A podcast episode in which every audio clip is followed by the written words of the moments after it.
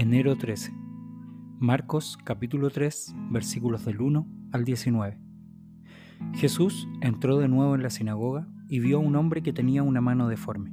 Como era el día de descanso, los enemigos de Jesús lo vigilaban de cerca. Si sanaba la mano del hombre, tenían pensado acusarlo por trabajar en el día de descanso. Jesús le dijo al hombre con la mano deforme, ven y ponte de pie frente a todos.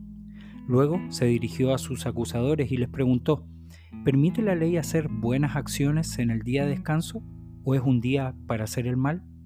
¿Es un día para salvar la vida o para destruirla? Pero ellos no quisieron contestarle. Jesús miró con enojo a los que lo rodeaban, profundamente entristecido por la dureza de su corazón. Entonces le dijo al hombre, extiende la mano. Así que el hombre la extendió y la mano quedó restaurada.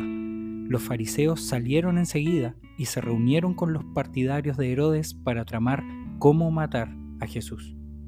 Jesús fue al lago con sus discípulos y una gran multitud lo siguió.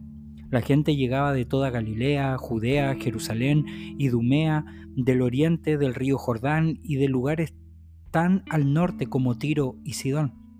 Las noticias sobre sus milagros corrían por todas partes y una enorme cantidad de personas llegó para verlo. Jesús encargó a sus discípulos para preparar una barca para que la multitud no lo apretujara. Ese día sanó a tanta gente que todos los enfermos empujaban hacia adelante para poder tocarlo. Y cuando los que estaban poseídos por espíritus malignos lo veían, los espíritus los arrojaban al suelo frente a él y gritaban, Tú eres el Hijo de Dios.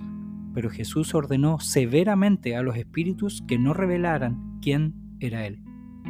Tiempo después, Jesús subió a un monte, llamó a los que quería que lo acompañaran. Todos ellos se acercaron a él. Luego nombró a doce de ellos y los llamó sus apóstoles. Ellos lo acompañarían y él los enviaría a predicar y les daría autoridad para expulsar demonios. Estos son los doce que escogió. Simón, a quien llamó Pedro, Santiago y Juan, los hijos de Zebedeo, a quien Jesús apodó hijos del trueno, Andrés, Felipe, Bartolomé, Mateo, Tomás, Santiago, hijo de Alfeo, Tadeo, Simón, el celote, Judas Iscariote, quien después lo traicionó.